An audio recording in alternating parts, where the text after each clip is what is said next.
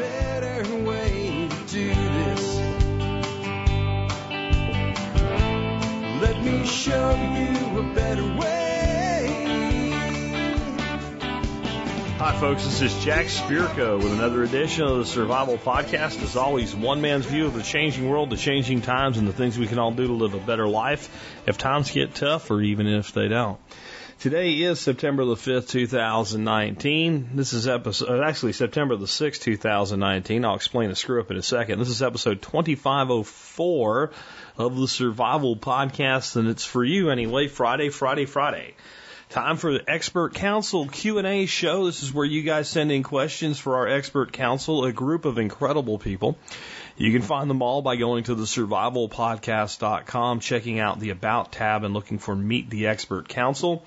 You can find links to that on every expert council show as well. You'll just see a link. It says meet the expert council. You can see all the expert council's websites and all that other good stuff in every expert council show, which nine times out of 10, I'd say like 95 times out of 100 really, are every single Friday. Here's what we got for you today. Derek Von Pietro is going to talk to us about maintenance on high mileage vehicles. Gary Collins is going to talk to us about collagen peptides. Michael Jordan is going to say, here's what you do. Once you do you screw around and get stung by a bee. Doc Bones is going to talk to us about type 2 diabetes. Uh, Geoff Lawton's going to talk about handling yet another invasive crop, and it's pretty much the same thing. This time it is tulip trees. Uh, JR Haley is going to talk to us about choosing an AR 15 as a first time AR owner. Doc Kelly's going to talk to us about hitting the hiking trail with your dog, and I'm going to take a question on canning homemade barbecue sauce and give you another way to preserve it as well. All of that more in just a moment. I uh, just want to let you know a couple things. Number one, I said today's Friday, and I also screwed up the date at the beginning. It's because today is the 5th for me. That's when I'm recording this. As I said yesterday, I have a commitment to uh, friends that I have to make today. So I'm, I did two shows on a Thursday. And that also means I'm kind of rushed, and I am not going to say a lot in between uh, expert council answers. Usually four or five of them I will have some additions for. Today I, I'm probably going to say something after Doc Bones's once I hear what it is because I haven't actually listened to his yet. And I might have a little addition for Doc Kelly. Both of those will be very brief, like one minute at the most. And my segment's going to be kind of short today too, because I need to get this done. It is already three o'clock, and I am just now getting started with the second show of the day. And um, I'll just say that people probably don't understand when you you produce a podcast a day, um, it's a lot of work, especially, you know, now compared to when I started. I was in my car 11 years ago and the shows were, you know, 50 minutes and they were all just basically a bullet point list and pulling out of my ass and there wasn't any special segments or guests or anything. That was one thing. Uh, and they were put up and the show notes were basically a half a paragraph and there wasn't any resources or links and there was, you know, that was one thing. Today it's a lot of work and to do two in one day. Um, it is mentally challenging. It is physically challenging just because I don't like to be seated this long. And uh, it, it, it takes a lot out of you. So I'm just letting you know that today will be a little bit of a quicker paced. Uh, I'll be less involved, and it's just to make sure. I didn't want to give you guys another rewind, is the case. And, and as I said, another thing I want to ask again. I mentioned this yesterday. Just send me an email at TSPC in the subject line if this is you and you can help.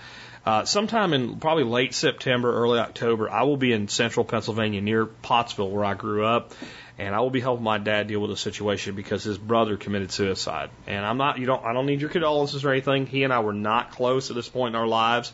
Um, he was a pretty big in, influence in my life as a child, but there's reasons that even though he lives across the street from my dad, they don't ever talk.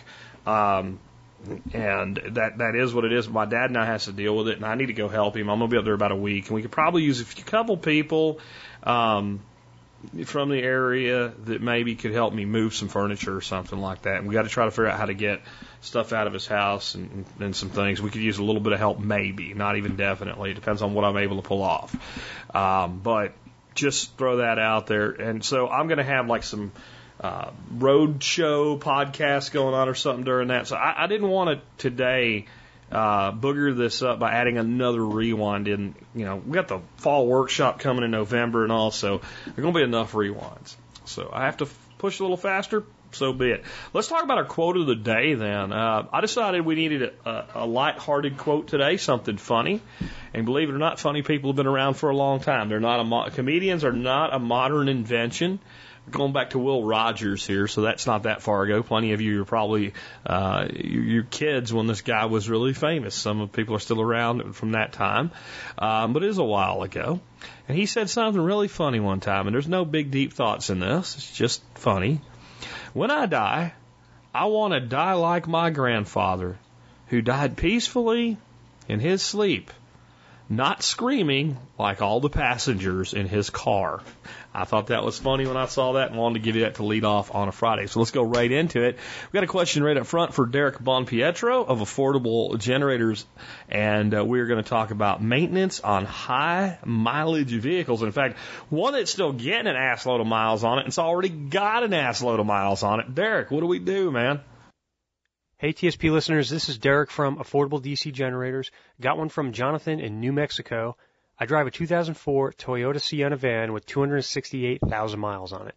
I use it to deliver and would like to know what parts should be replaced to keep it running well for several more years. Parts such as drivetrain, steering, cooling, electrical systems, etc. No major parts have been replaced as of yet. It gets driven 700 to 800 miles a week every week of the year. The repairs will be done by me with a little help from YouTube University. Well, Jonathan, that's a great Toyota vehicle, probably one of their flagship models, and having over a quarter of a million miles has certainly served a good purpose and gotten a lot of value out of those miles. But there are certain things on that particular van that are notably uh, need to be repaired or replaced over time. With these used cars, the internet is your friend. You're going to find the most common items by doing any kind of search for any kind of vehicle. It doesn't matter if it's the Toyota Sienna or any other make and model. But let's get into some of these common things, which I've personally had some experience doing as a Toyota tech back in the day, working on these when they were fairly new. Some of the more particular problem areas on this engine is the timing belt and the water pump. They're supposed to be replaced at a certain interval, 90,000 miles. Now that's just the belt. The belt also runs the water pump. So if the water pump develops a leak, you have to remove the timing belt and all of those covers and components in order to get to the water pump. You may not do this the first round at 90,000 miles. You might just replace the belt itself. But with that kind of mileage, I would say the next interval when that belt is ready to be replaced, you're going to kind of want to do maybe a front end overhaul on that engine. So you're going to pull off the covers and the belt. Definitely do the water pump. Think about the thermostat as well as just kind of a maintenance item at that point for an extra few dollars. But then also look at all of the tensioners and the pulleys that go with that. Those pulleys could potentially fail. The belt might be good for another 90,000 miles, but if one of the pulleys starts to have a bearing issue, you've got to get back in there to replace it just by itself, which is a lot of time and effort and downtime for the vehicle. So when I say like a front end overhaul, we want to really replace a lot of the components that are in the same area. So for example, when you're pulling that timing belt cover off, let's get the pump, the thermostat, the belt itself and all of the idler and tensioner pulleys underneath that cover. So that way we don't have to get back in there again. Maybe you also want to do the front crankshaft seal because that's something that's going to be readily accessible, cheap money to replace just for the part, and not a whole lot of additional time because we're already in there. With something that, with this kind of mileage on it, I would use that train of thought. While I'm in here, what can I replace that's inexpensive, that is known to potentially fail or leak or something like that?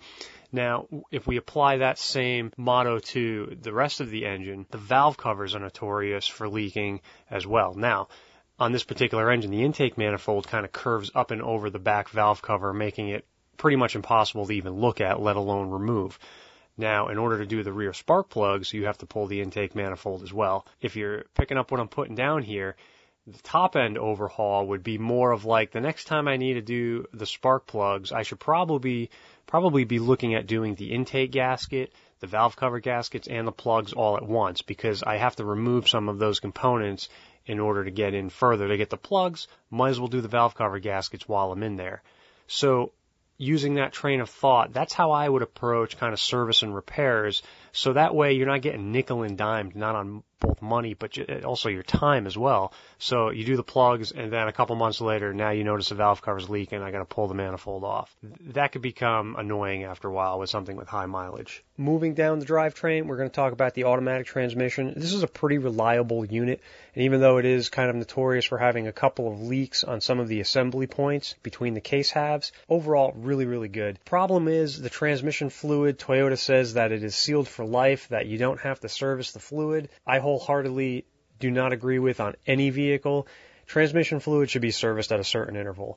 And the Type T4, which I believe is in your vehicle, not recommended to go probably more than 60 or 90,000 miles before swapping it out. And you don't have to do anything crazy with flushes and adding detergents and doing uh, some really kind of hokey stuff. Just do a drain and fill.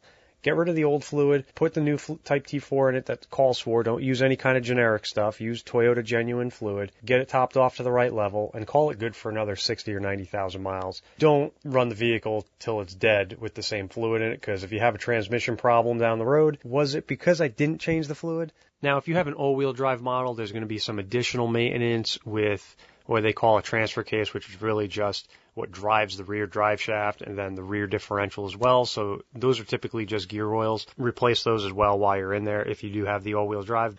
Now, moving into the engine bay, into the uh, steering and uh, suspension, Steering racks on these are kind of notorious for failing. Uh, I would be keeping a close eye on the boots on the steering rack to make sure you don't see any fluid coming out of them. And while you're underneath doing your typical oil changes, I'd be squeezing them or kind of peeling them up a little bit to see if any fluid's seeping out.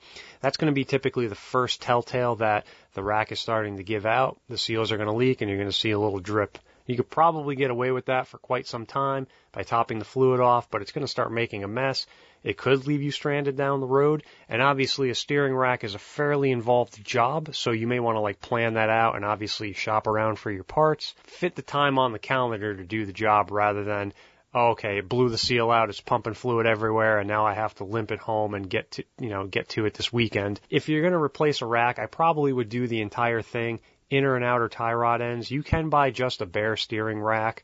Um, but at this kind of mileage, I would do all of them. Just get the peace of mind that I got all new tie rod ends on my steering rack. Throw it in there. I might even do new lines as well since I've already got to take them off and they're kind of a bit of a pain to get to.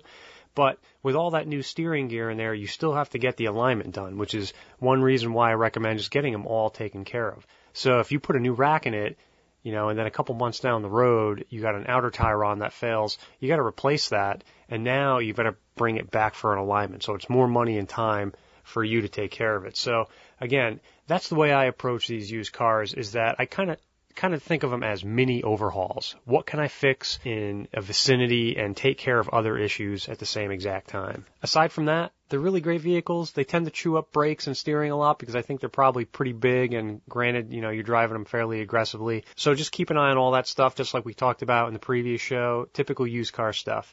Hope that vehicle gets another 100 or 200,000 miles on it for you. Definitely can do it. So good luck to you. I've got a second video coming up on that power box on YouTube, so stay tuned for that. I'll have a parts list and pricing on that on my website once that's all finished up and tested out. I'm going to be taking a big camping trip at the end of this month, and I like to bring my DC refrigerator, keep my beer cold, my ice cream frozen, and I have all the goodies while I'm out there off grid camping it. So stay tuned for that video. I'm going to put that thing through its paces, and of course, I'm going to have some solar and the DC generator out there, keeping that battery topped off because you got to have tunes and cold beer. Take care, guys. Enjoy the rest of your summer. Next up, got a question for Gary Collins on something called collagen peptides. Are they worth our time? Are they worth your money? Are they snake oil? Are they something good? What is the deal, Gary, with collagen peptides? Hey everyone, this is Gary Collins, creator of the simplelifenow.com. Make sure to sign up for my updates at thesimplelifenow.com forward slash freedom. It's where you keep up to date. You never know. You might get some free books here and there. You never know. But today, uh, collagen peptides, and I'm guessing that Brandon's talking about in supplemental form and whether they, it actually works. And that's always a tough question with supplements. You never know because it, it depends upon the supplement, who man, you know, the way it's manufactured, what's in it, and whether it's a supplement that will actually benefit you physically. It's just, it's a rough one because everyone's different, first of all. There's a bazillion supplement companies doing all kinds of crazy things. A lot, a lot of cases not so good. Um, not to say all supplement companies are bad. They're not. Um, but collagen peptides, the best way advice I would give is test them out. Simply look at collagen is the, the building blocks of your body, basically. That's the easiest way to look at it. So hair, skin, nails, bones, connective tissue. So if you have joint pain, uh, brittle hair, eczema, um, you know, things like that. That's it, test it out it, and see what it does. Uh, obviously, here's what you want to look for in a. It's going to be in powder form. I think there are some pill forms of it. I, I've taken it. It's been quite a while, and uh, I didn't get anything from it. But again, I eat really healthy and I live a pretty healthy lifestyle. That's not to say that it won't work. It just didn't seem to make a difference for me. Heck, I might try it out again, but make sure if you're, you know, it's from a animal not getting antibiotics, free range, you know, um, grass fed if it's from, you know, a bovine, you know, cow or a rudim, you know, an, an animal that eats grass. Just make sure that they're free range and there's no funny business going on and that the supplement has been tested. Now with collagen, it's very similar to uh, glucosamine, which we've talked about in the past too, it takes about eight weeks for you to really, six to eight weeks to, to notice a difference. Everyone expects this stuff to work overnight. It does not. So give it six to eight weeks, see what happens, and if you have any conditions that you have that relate to what I just talked about, see if they improve. If you're healthy, don't have any of these health conditions, guess what? Don't take it you don't need it. so don't waste your money. I always say that about supplements. Don't take them if you don't need them. I hope that helps. Again, guys, make sure to go to thesimplelifenow.com and I am an MSB uh, company member, so you get 10% off your order and free shipping. All right, next up, uh, got a question here for Michael Jordan. A very brief question. It's only two words. They are bee sting. This came in from Tactical Redneck. Michael Jordan, the bee whisperer. What do you do when your whispers fail and you get stung? I know you know something about that because I've seen your ass get stung good and hard right here on my own property. I'm Michael Jordan of A Bee Friendly Company, located in Cheyenne, Wyoming. I'm taking your questions on bees, apiary management, and the making of fine meads. This has been a successful year for us at A Bee Friendly Company. The project we're running for the school district is going all out. We uh, have a grant that we received and we were able to get three hives started out. we split one to make it four and we sold one nuc for $200 in profit. And to date, we've sold 20 pounds of honey at $20 a pound with 30 pounds left to sell. In almost two years, we've almost covered the whole amount for the grant. And that is incredible. I will talk more about the M3 system of beekeeping for profit later on this year, but now I got a message from the tactical redneck saying two words, bee stings. Everybody knows bees have stingers and they know how to use them. Naturally, most people ponder stings with a mixture of fear and curiosity. In truth, bees are docile and hardworking by nature humans and bees can live together side by side quite pleasantly. Here are some interesting facts about bee stings that'll probably surprise you. Bees almost never sting without a good reason. That is to say, they usually only resort to stinging when they feel that their colony is being threatened. This shouldn't come as a big surprise when you consider that, unlike wasp, a bee dies shortly after delivering a sting. Certainly bees can't sting at all. Uh, there are a few bees that don't have stingers. Only the worker bees have stingers. Drones, the males, who constitute with only about 10% of the colony's population, simply don't even have a stinger. Those poor boys. Less than 1% of all people are deathly allergic to bees. Everyone is allergic to bees. Bees have the venom makeup of a rattlesnake. Just as a really small amount, with some different components. In Canada, out of a population of 35 million people, The average number of deaths caused by allergic reaction to bees is less than four per year. You're more than likely to get struck by lightning than die from a bee sting.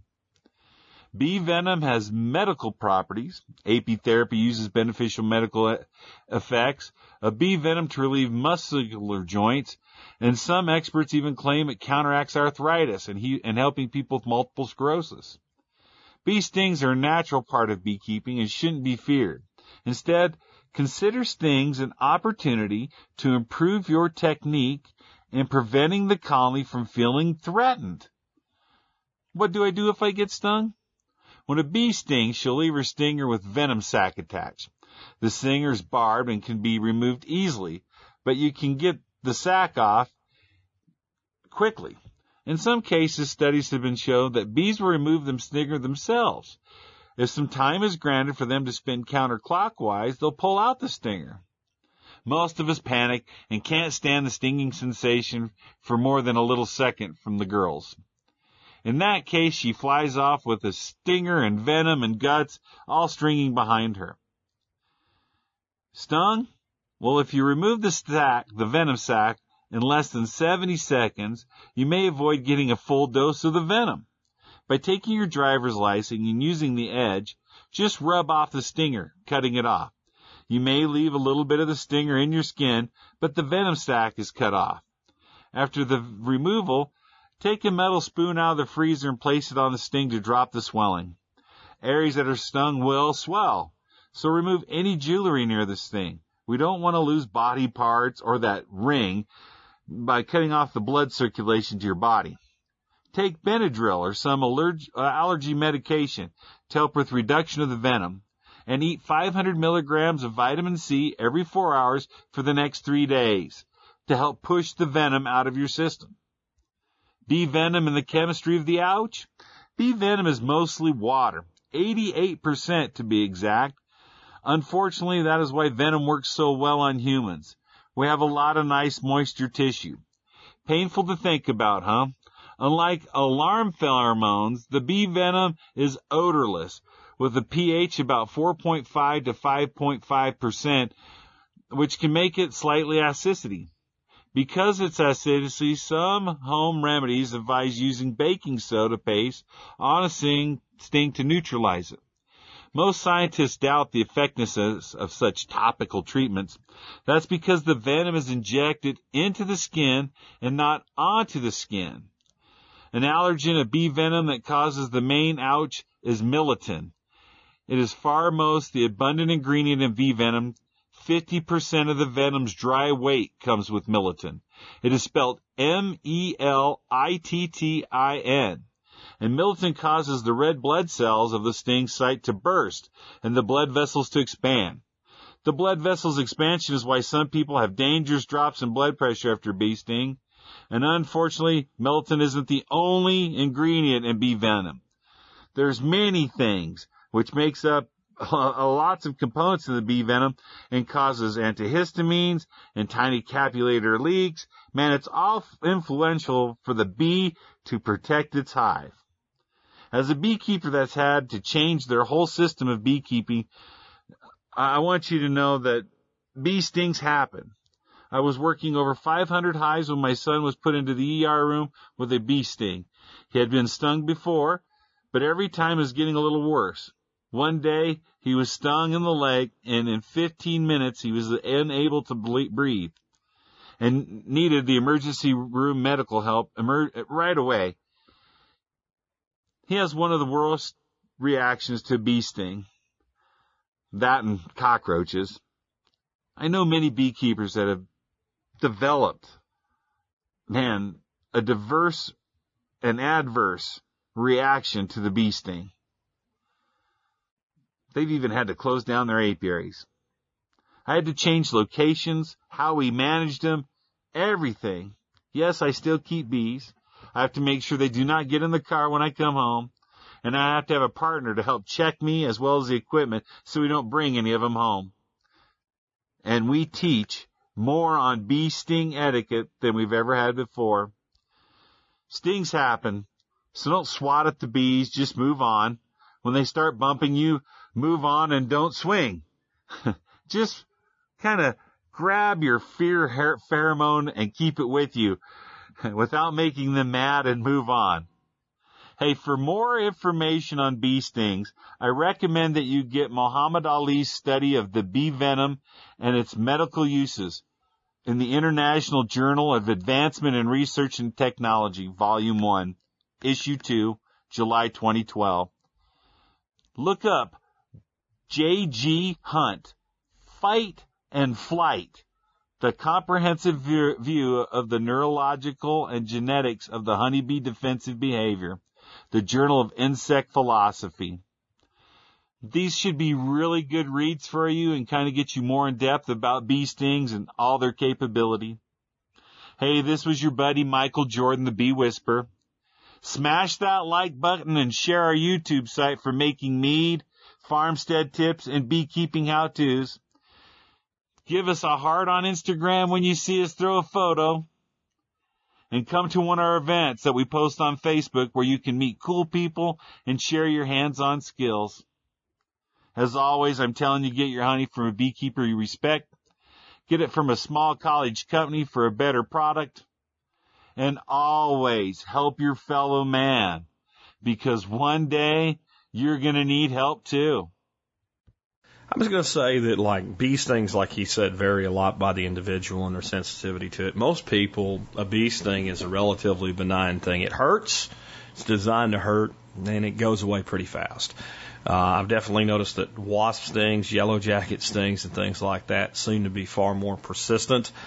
And believe it or not, even though they hurt more, I'd rather take a sting from a bee than a good bite from a fire ant that welts up and itches for a long time if you don't get something on it like a hydrocortisone or a comfrey or something like that right away. Um, but you got to be careful. Uh, one of the biggest things that I think people need to be careful of when they get into beekeeping, there are some people that just eh, they're not afraid to get stung. Eh, eh, you know, uh, I mean, I'm not afraid to get stung by a bee or two. I'm afraid to get stung by a thousand bees. So some people are a little less careful when they get into beekeeping because they don't have the innate fear that a lot of other people do. And those people tend to get stung more because they take less precautions. They're less likely to tape up the sleeves of a bee suit or something like that. And there's some beekeepers that had to quit that because they got stung enough times that even though they had no allergic reaction initially, they developed sensitivity. So just that's my little ad for that one. Let's go on. I have a one here for Doc Bones about dealing with type 2 diabetes. Hi, Joe Alton, MD here, also known as Dr. Bones of the survival medicine website doomandbloom.net, where you'll find over a thousand posts, podcasts, and videos on medical preparedness. I'm also the co-author of the Book Excellence Award winner in medicine, The Survival Medicine Handbook, now in its 700-page third edition. Also, Alton's Antibiotics and Infectious Disease, a layman's guide to available antibacterials in austere settings, and designer of an entire line of medical kits at store.doomandbloom.net. Today's question for the expert council is from Matt, who writes, I was recently diagnosed with type 2 diabetes and was wondering about my long-term preps, food, meds, and etc. Background. I'm 40. I was diagnosed in December. A1C is 9. I'll explain that in a minute. I have a severe family history of type 2. Everyone has it. Rest of the blood panels are okay though. Prescribed 1,000 milligrams of metformin twice daily and an insulin stabilizer called Victoza 1.2 milligrams once daily. With proper medication, a militant diet regimen, and exercise, I keep my sugar at 110 on a 90 day average. Question, what can I do for long-term food and or medication storage? Most of my current foods are the basics, beans and rice. Is there a better shelf-stable option for metformin? And is there anything I should be considering or have overlooked on the health or prepping side? And what's the best medical class you've taken and why? Thanks. Matt, your A1C is a measure of your sugar control over a period of time, and a value over 6 is a cause for concern. Your result of 9 is indicative of pretty high glucose levels at the time. For those who aren't aware, type 2 diabetes is usually the result of your body's resistance to pancreatic insulin. Insulin is required to move sugar, also known as glucose, into cells. There it is stored and later used to produce energy for the body. In type 1 diabetes, there's a failure or death of the pancreatic cells that make insulin. This causes an absolute deficiency of the hormone, but in type 2, there is insulin produced. Your body, however, decides to resist its effects, and that results in elevated sugar levels called hyperglycemia. Over time, hyperglycemia causes damage to various organs, including the heart, kidneys, eyes, and nerves. My son has a severe case of type 1 diabetes, but we're talking about type 2 today. If there's a good example of an epidemic disease, type 2 diabetes would be it. In the U.S., there are 24 million diabetics, and the grand majority of them are type 2. This number should more than double by the year 2050, both in the U.S. and worldwide, affecting more than half a billion people, according to the World Health Organization. This means that millions will be dependent on oral medicines like metformin or insulin injections to stay healthy.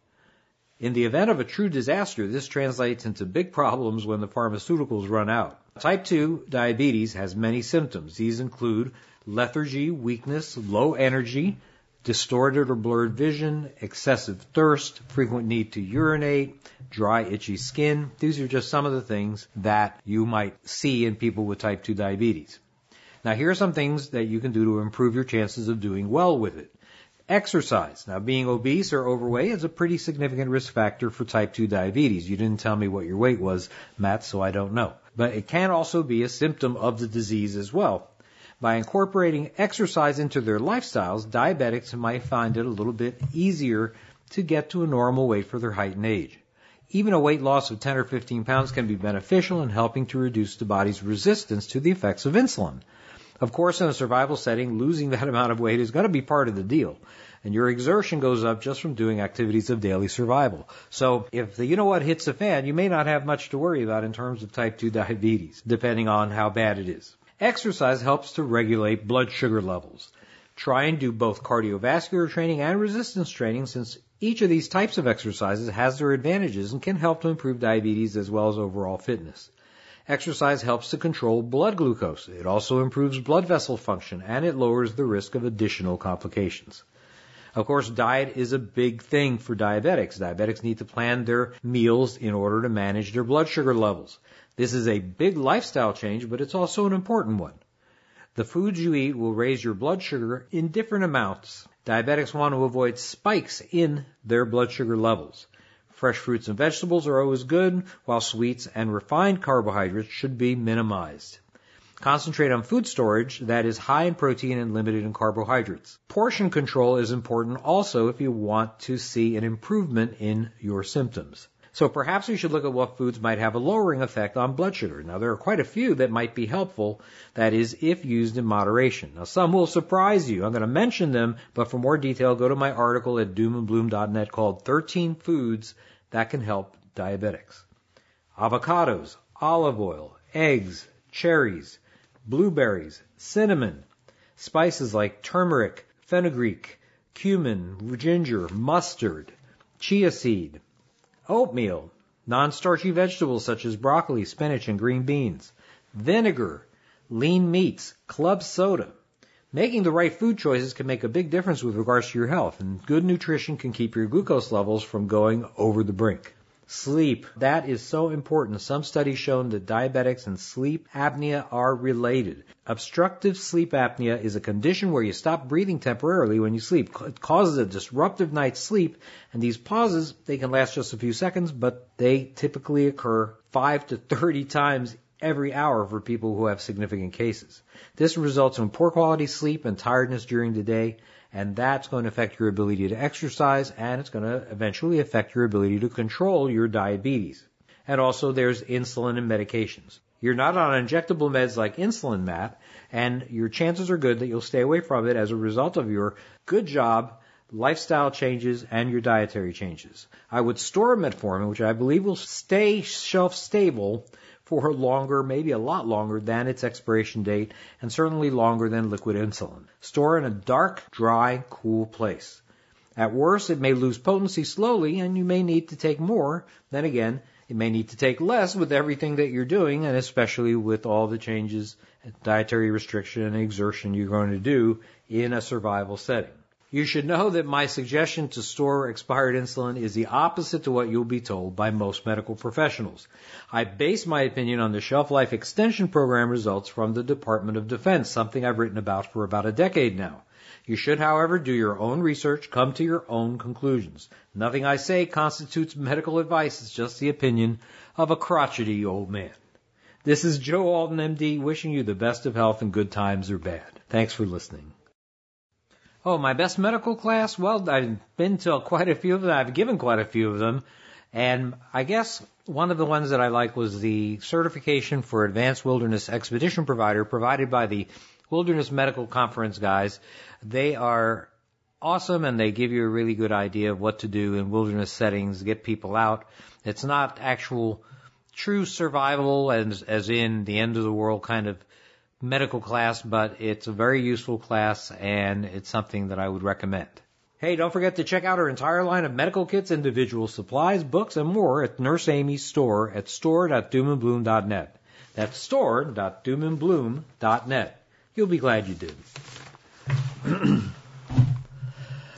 I would classify that information as not horrible. And I will differ with my good friend Doc Bones here a little bit when he starts using words like lean meat, etc. Um, overall, the diet he prescribed is better than what you would hear prescribed by the average MD. Uh, he spends more time thinking about what you would do if there was not medical assistance and bottles of insulin and vials of insulin available, and that puts him more on the right track.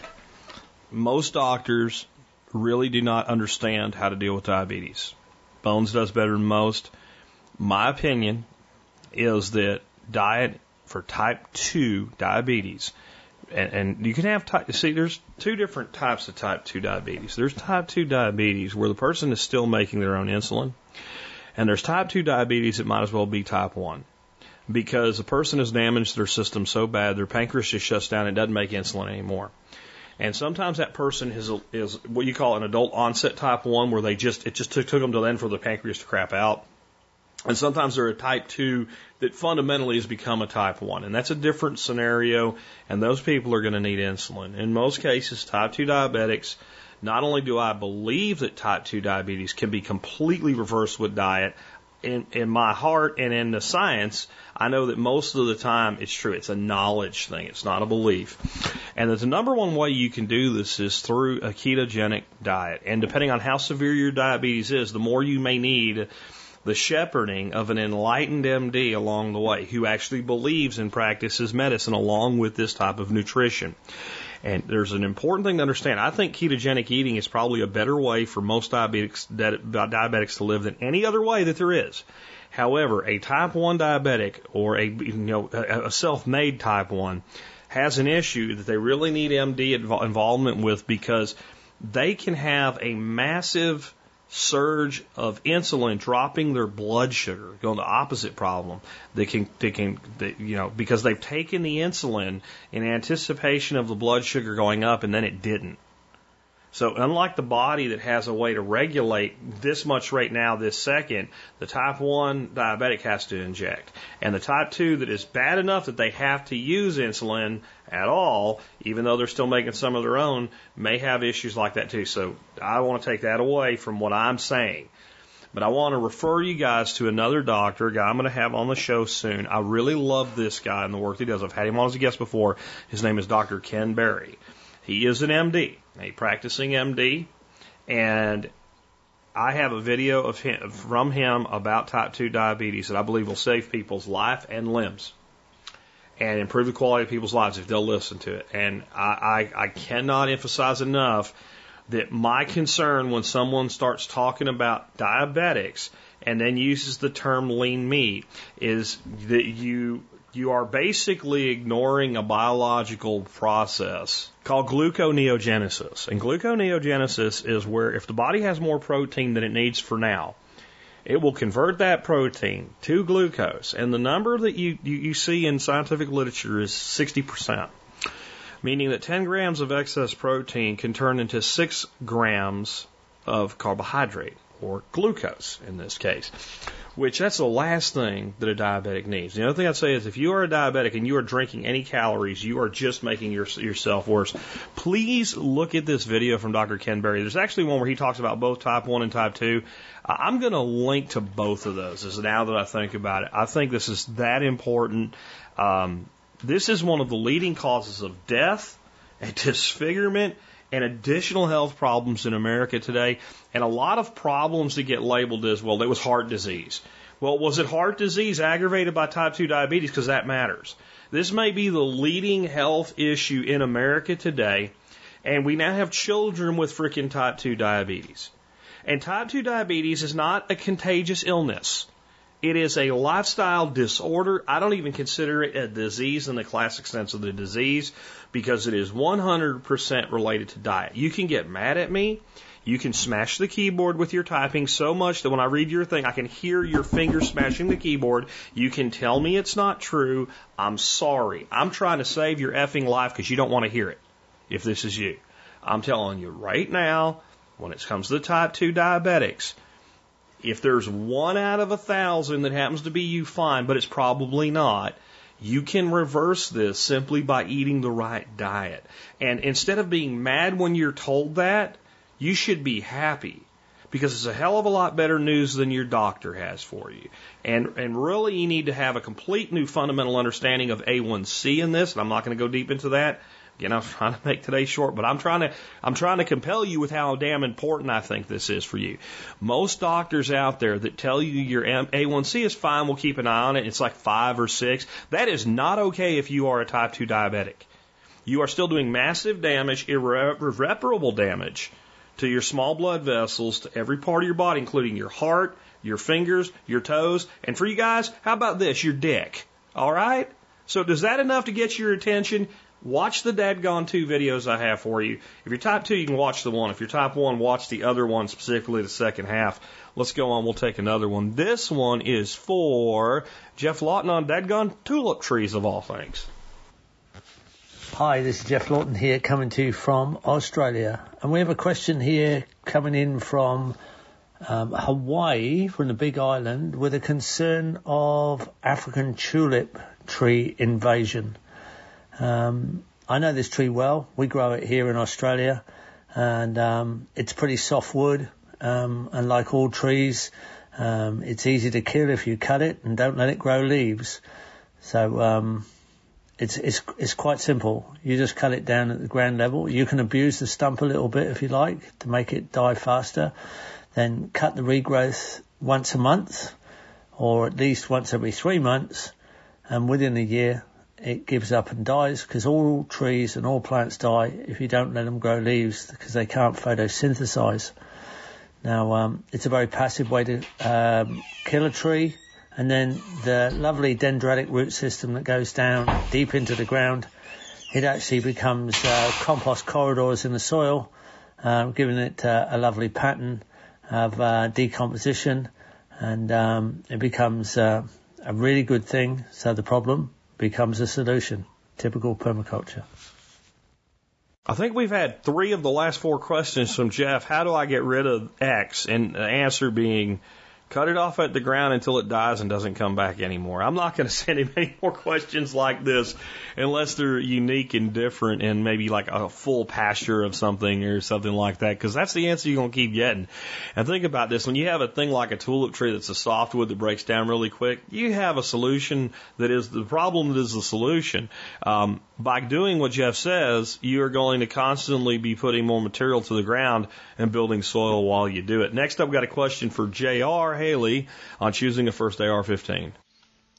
Hey TSP, JR here with the Expert Council, answering your questions on guns, gun gear, and all things firearm related. Eric from Michigan wants to know about beginner AR-15s. Eric has a collection of several pistols, shotgun, 22s, and wants to add an AR-15 to the collection. He's familiar with shooting them, has fired several. He's curious about the benefits of building his own and focusing more money on specific parts versus buying stock. Primary use is going to be for range fun and target shooting. Well, Eric, man, I agree with you that AR-15s are fun firearms and they are certainly in my collection. Good to hear you're interested in taking the leap, man.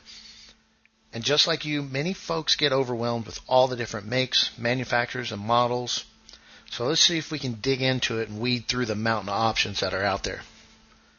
First, you mentioned that you'd like to know what a novice to the AR platform should consider. The first thing I'd advise someone is to stick with a stock firearm for their first rifle. Factory built, warranted. It's tempting to want to build the first one out of the gate. There are tons of YouTube videos and blogs and forum posts that make it seem like it's just as easy as assembling Legos. That may be true if you're taking a completed upper receiver and lower receiver and just slapping those together. But man, when you get into it and trying to complete one from scratch, there are a lot of subtle steps and specialty tools and parts to really get good at it and to create something that you're really going to be happy with, something that you go out to the range and actually shoot and not have to work on. So I'd say stick with the factory rifle for your first AR. Uh, next thing I'd look at for the novice to the platform is to be honest what the purpose of the rifle is for. You said that it's for range fun, and I love that. A lot of other people might say home defense, pest and predator control, hunting or service, uh, service weapon for them. Some folks may want to stockpile them up, one or more, before gun laws show up that inhibit their access to that type of firearm. So whatever the case is, know what the purpose that the rifle's going to be for. And then the last thing's got to be budget. What is your budget for that beginner rifle? To me, an entry level AR, somebody that's a novice to the platform, I would say stick to $600 and under some other people may have access to more funding. They're like, no, I want to go a thousand bucks, or I may want to go fifteen or two thousand. Whatever that range is, know what know what you're looking for. So let's take those three parameters, and now let's look at anything in those rifles under 600 bucks. Like I said, the market is flooded. Everybody and their mother has an AR-15 for sale these days. Some of the familiar brands in the industry have been around for decades You've got custom shops, you've got cheap overseas imports, and then you've got new and up and coming manufacturers. I'm comfortable with sticking with manufacturers I know versus names that are newer in the market. So here are some of the names of the manufacturers that I would trust and I would steer you toward. Smith & Wesson M&P. I list these guys first because if you ask me for an exact model for a beginner, I would steer you right toward the Smith & Wesson M&P Sport 2 as your first AR. I do have one of these in my collection, and for me, the best bang for your buck that you're going to get value, a good budget, and reliability is going to be uh, from Smith and Wesson in this, and the street price for these guys is around 500. There's a lot of other options, you know, you can kind of step them up from there, but their basic model right around 500. Some of the other manufacturers: Ruger, DPMS, Colt, Savage Arms, Springfield Armory. Another name, Windham Weaponry. These uh, these are guys that you may not have heard of, but the interesting thing about them is these guys are the heart and soul of Bushmaster back when it was the Bushmaster that those of us remember in the late 80s or 90s. These guys are up in the northeast state of Maine. When that company got bought out, they didn't want to go. They didn't want to leave Maine. So the company got bought out. They took the name. They left. These guys have come together and made Windham weaponry uh, very quality firearm too. So they're they're old school in the in the industry. But there are literally dozens and dozens of other manufacturers uh, that that are out there. There's so many of them, but I just give that list as if a new person to the AR platform wants to pick that first AR, if you kind of stick around in that list, you're probably going to be really happy with with what you pick. Eric, you also mentioned you wanted mentioned that you wanted to know some options of something that you might want to focus more on when you're looking at your first AR. And when you look across a gamut, there are just so many, man. It is literally a quagmire of deliberations across the internet that just are going to steer you one way and this way, and you can just go on forever. For instance, like your barrel length, barrel type, twist rate, is it threaded or not? The AR pistol versus the AR rifle? What's the difference? What's the implications? Do I get Magpul furniture? What type of grip? What type of stock? What type of hand guards? Do I want hand guards or do I want a free float barrel? So, et cetera, et cetera, ad nauseum. It just gets worse when you go down that. So I'll tell you that a plain J, plain Jane AR for your first rifle is going to do you really well. Here's one piece of marketing that I will point you toward that you should be aware of, and that is optics ready. Most manufacturers that use that term, what they mean is it will not come with iron sights. It has a flat top Picatinny rail on the receiver, and it does not have the normal front sight A frame of a traditional AR-15. Now, be careful because some manufacturers will still market it as optics ready, but it'll still have that A-frame front sight up there. So that can kind of get in the way if you desire to put an optic on that rifle later on at any time. But of all the options that are out there that you can go after, I would probably steer someone to more towards uh, optics ready if you plan on putting a red dot or magnified optic on it later on. Just know that with that optics red, ready marketing, you're going to have to spend about 50 to 90 bucks to get a set of iron sights to put on there because it won't come with it. But pretty much all the other options for the AR-15 are really just kind of a moot point just find the one that you enjoy. If you want one in different colors, there's tons of them out there in different colors. If you want one with different types of furniture and stuff on it, you know, really just just pick the what you're happy with. But I would say that optics ready would be the one piece that if you didn't get one that had that option in the very beginning, you might outgrow it at some point and be like when you start to look into taking that front sight, that A-frame off of there, it gets kind of tricky from there. So not having it in the very beginning is kind of better if you want to evolve things afterward. So again, thanks Eric for the question. Thanks TSP for the questions. Keep them coming. Glad to be here. And again, I'll answer all you guys' questions on guns, gun gear, and any of the firearm related topics out there. Thanks, Jack. So all I'll say is on the M&P, I own that gun but not quite that version. I own the the little bit higher end version that that gun is basically the base of, and I I could not agree more with everything Jr. said. Not only would I really steer you toward uh, Smith and Wesson M&P as a first AR, but the concept of just go get a factory built gun that is built the way you want it built for your first AR. Learn that if you owned one before, it'd be different. But you know, in the army, in our training, we spent the better part of two weeks with a significant amount of time every day on learning that weapon. Everything about it. Yeah, you see, they can take it apart and put it back together in two minutes. Yeah, I can teach you to do that in 15 friggin' minutes, honestly. If you have the the the, uh, the the mental capacity to learn that quickly, it is not that hard. But learning, what do you do when something goes wrong?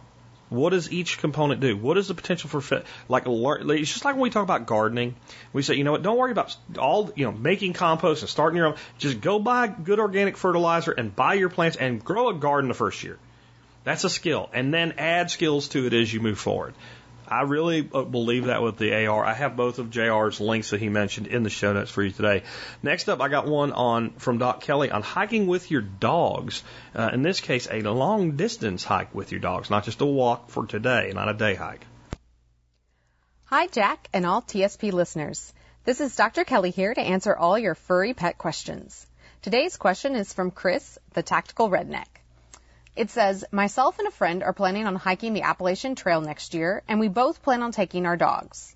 Aside from the normal stuff, what else should we take to care for our best friends, and what signs should we be watching for to indicate any problems? So there are several factors to think about when planning a big trail adventure with your dog. Um, the first in a, is in addition to your own training for the trip, is your dog physically in shape to do the hikes? They definitely need to be prepped for it and able to do at least a third of your daily distance on daily hikes in the weeks prior to your adventure. Um, so if you plan to do 10 miles a day, then the dog needs to be walking up to three to four miles daily and at least the month prior to the trip. And often people are covering much greater distances each day, so they really need to be prepped for that. The second is in training the dog to wear booties. Even if they aren't needed initially, it may become necessary for the dog depending on the terrain and the conditions of the trail. You can use products like Tuf-Foot to help prep the paws and something like Burt's Bees hand salve on the pads at night to help condition them, but you want to really make sure that they're dry in the morning. The big thing is that the pads are not staying wet all the time. The third is how long do you plan to hike before restocking or having someone bring you supplies? Even as with some of the higher calorie performance foods, they will still require that the dog eat multiple cups per day depending on the level of activity.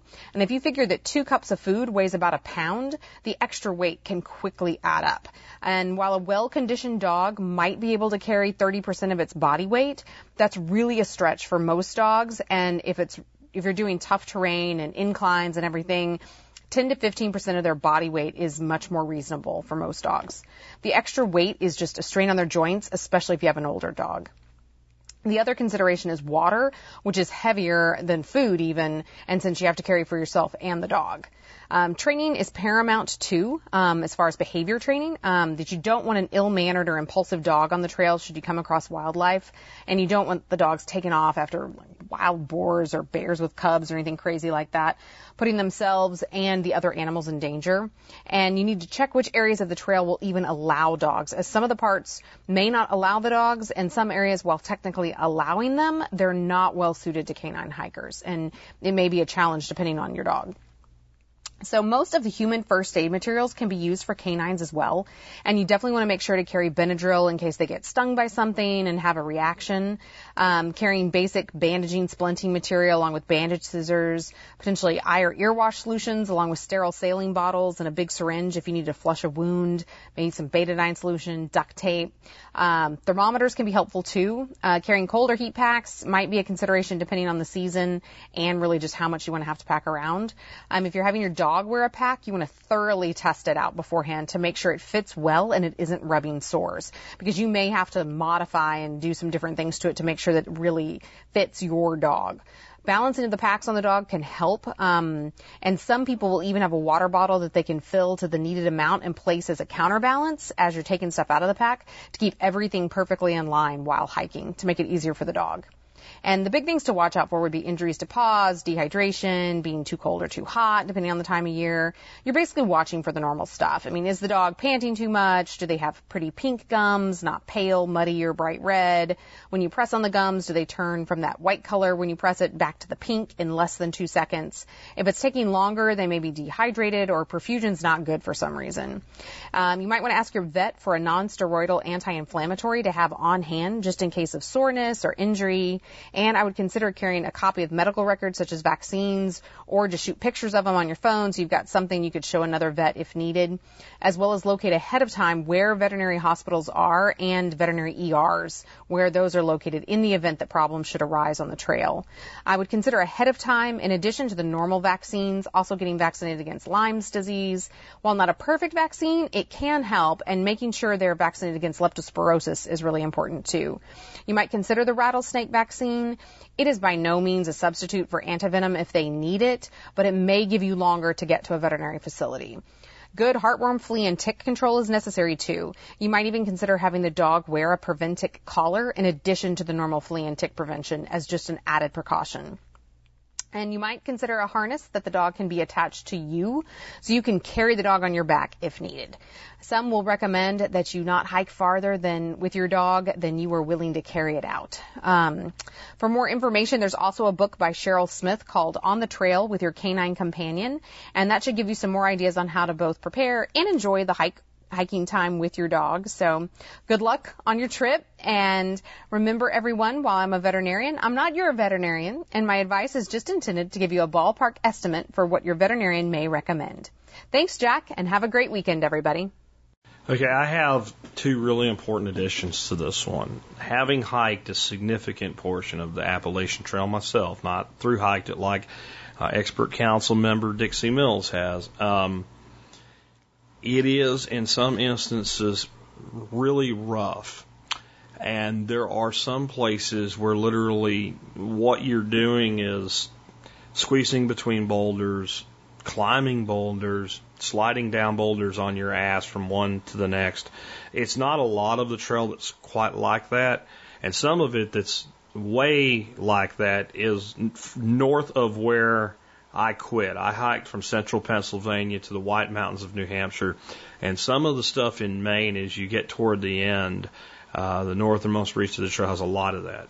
Just accept that and understand that if you're taking your dogs, they may or may not be able to handle that. And you need to have the respect for the animal that if you come to something that is not safe for the animal to pass, in general, dogs can do anything humans can do and more, but not all dogs qualify for that. So I don't know exactly what dog you're taking, what dog your friends.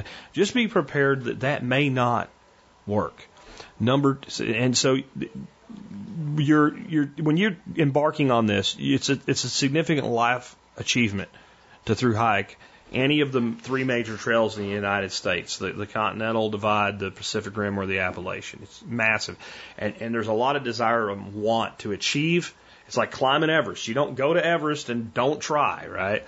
But if it's in the dog's best interest, be prepared to hitchhike around a lake if it comes up. That doesn't mean don't go there, but if you get to something you really feel that is dangerous and it's going to harm your dog, and then, you know, Kelly talked about some things that can go wrong.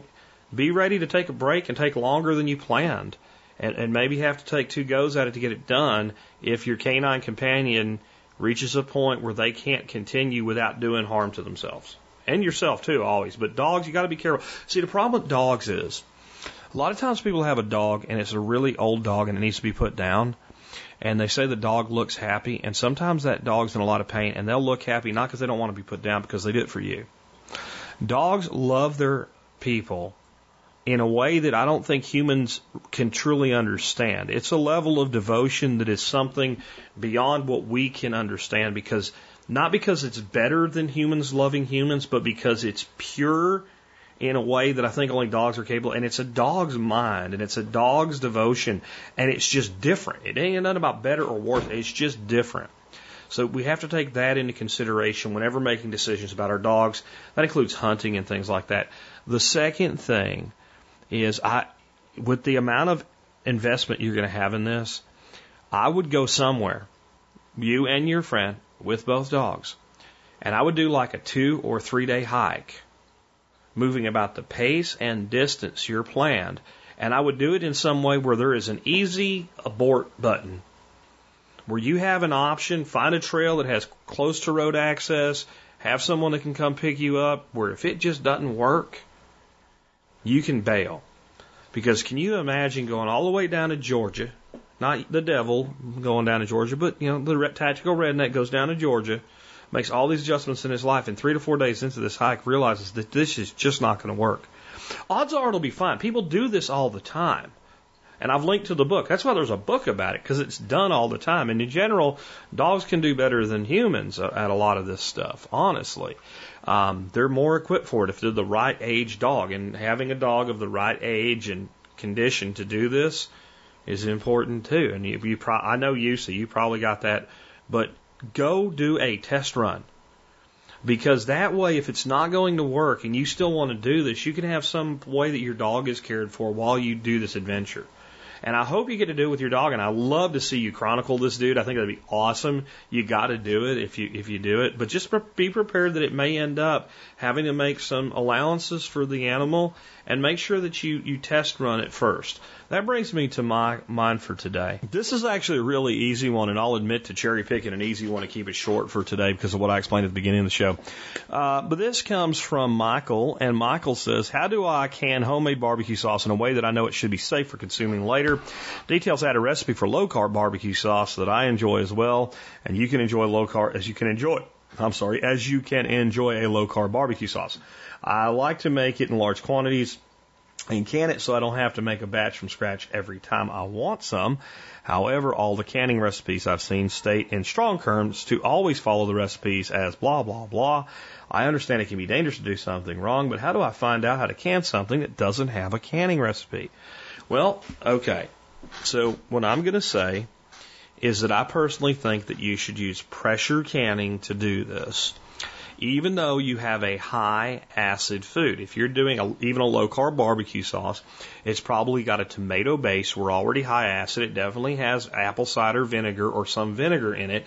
So we're more high acid. What we're lacking that we generally have um, with a lot of things that we do a simple um, uh, steam canner method is no sugar uh, or very little sugar or uh, an alcohol sugar. And I just don't know how an alcohol sugar acts as a preservative. When you're at sugar is an additional preservative. It's why honey lasts forever. Because if you get sugar in high enough concentration, it goes from being something that bacteria feed on to basically a preservative. Crazy as that sounds. You're gonna have salt in there too. So I mean, it, it, it should be fine. And, and what you really want to do is you just want to look up any barbecue sauce. That's actually a sauce. I mean, there are people, we call them Yankees, that have stuff they call barbecue that's really sweet chili. That's not barbecue sauce because the thing about anything that's like a sauce is a density. It's very dense. It's like canning like a puree uh, compared to uh, canning something like, um, you know, a, a loose ground meat type thing where there's more air in there. So you want to make sure that the heat gets all the way to the center. And this is why if you look for canning recipes for broth and stock, they, uh, they'll sometimes have longer canning times than things that you would think would have shorter canning times because you got to make sure the whole damn thing's all the way through. So just get any recipe for a real barbecue sauce, and whatever that time is, use that time. Because in the end, that's all we're down to. The only thing that differs from one canning thing to the next is how long and what method, whether it's steam or pressure. So if you do that, I, I can't see that you would ever have a problem there and you're erring to the side of caution. I didn't even look it up. I don't know if they recommend that you generally uh, uh, pressure can barbecue sauce at all. But what I'm telling you is that any barbecue sauce that's actually a sauce, whatever it says to do, do that and you should be fine. And if you're worried, add five minutes to the canning time and make sure you adjust for altitude if you're at higher altitude. But I wanted to give you like, you don't have to do any of that. You will have no detrimental effect on a barbecue sauce if you freeze it. So literally the easiest thing you can do, assuming you have freezer space, is make a couple jars of barbecue sauce. Leave enough headroom that you know you're not going to have a problem with it expanding. Put it in the freezer with the lid off of it. Let it freeze solid don't forget, make a reminder, you know, 12 hours later to go in there and put the lid on it. Put the lid on it, label it, put it somewhere where it's not buried under everything so you don't forget that it's there, and freeze it. I mean, I know everybody likes to can, but I mean, how much of it are you going to make at one time? If you're going to make 12 jars, I get it. If you're going to make like, you know, last time I made a low carb barbecue sauce, I made about, would have, would have come out to about two quart jars of it. So even pints, you're talking four pints. And, and one you're going to use right away. So why would you can the one you're going to see what I'm saying? That's I, I would just freeze it and, and, and go on with your life and be happy. But good on you for doing it. And I want to just say for those of you living low carb, be careful with barbecue sauce, soy sauce, all the condiments. Some of that stuff is really, really high in carbohydrates. And remember to always be really sure when you look at a label what you're reading. Because if it says, well, there's eight carbs to a serving, well, most barbecue sauce are going to call serving two tablespoons. Well, did they? Or did they market it as low carb and then say a teaspoon, which is one third of a tablespoon? So if you, if you are comparing sauces and one gives you a teaspoon and one gives you two tablespoons, you got to multiply the teaspoon by six to have two tablespoons. There's three teaspoons to a tablespoon.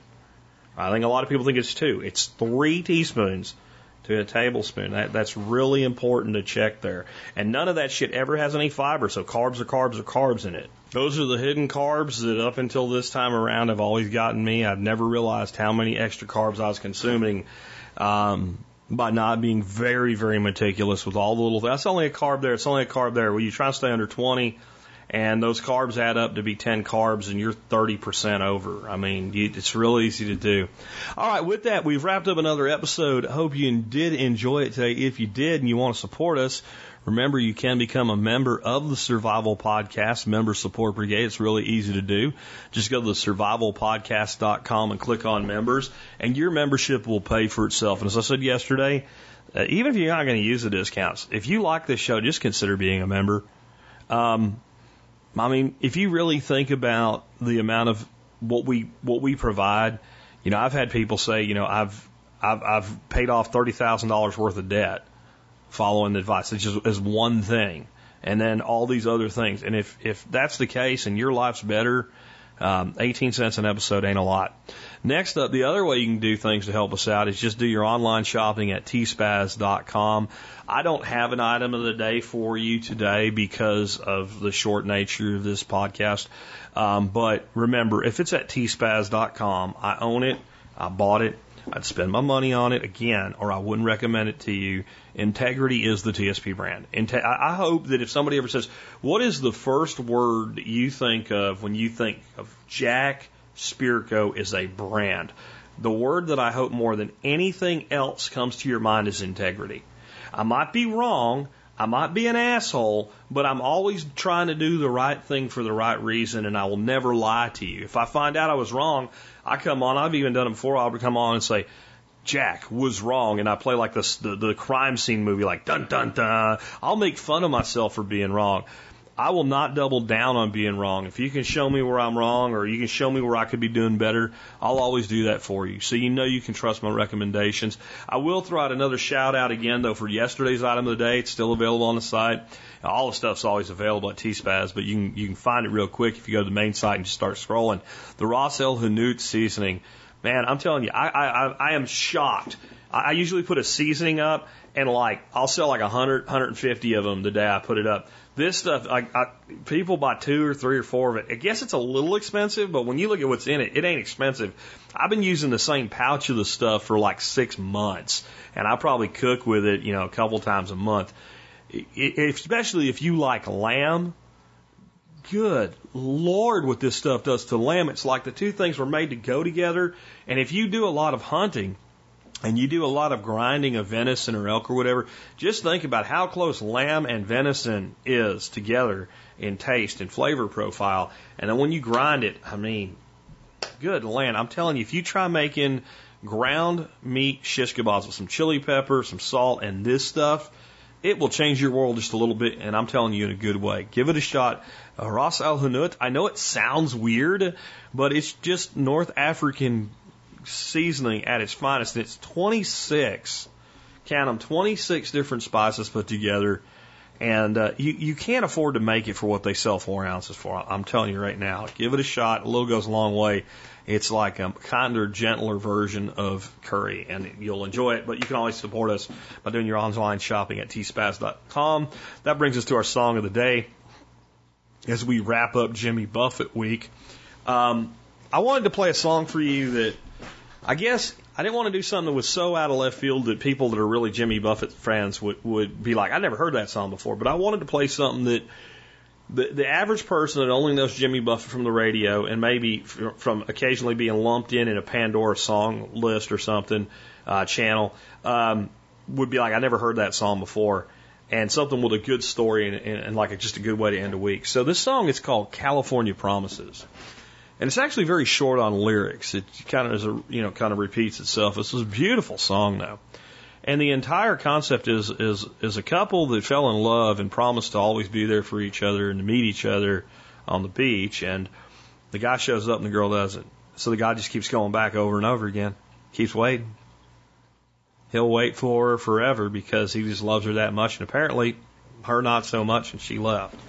And there's a lesson in that, and that is that there is a point at which no matter how dedicated you are to somebody, if it's not going to happen, move on with your life. I mean, it sounds romantic, but it is not romantic to waste your life waiting on somebody that's not going to get on board with what you had planned. And there is somebody out there for you. So there's a lesson from it. As far as the song, it's just pretty. But the I like songs with interesting backgrounds to them.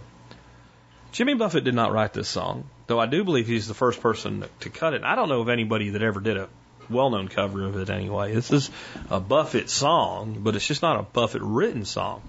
This song was written by Steve Goodman. Some of you may be familiar with that name because it's actually in a very well known song that people tend to sing out loud, very rambunctiously, at bars, especially country western bars, late at night when everybody's drunk. You know the song I'm talking about. It's by a gentleman named David Allen Coe, who definitely has some music I would never play on this show, ever. Um, but there's a line in that song he says, A friend of mine named Steve Goodman wrote that song. You know what I'm talking about now?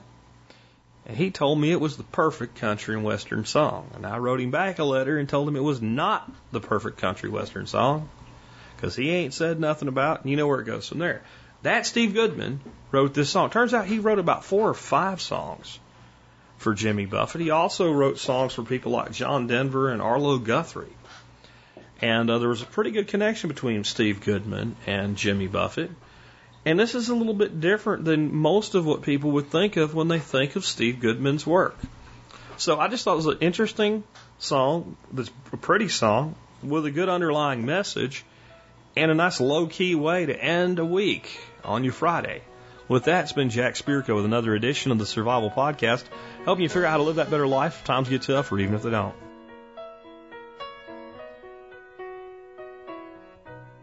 Beneath the moonlit sky, shadows walk beside the water. Sad goodbye, whispered on the shore. Hear those wind chimes play,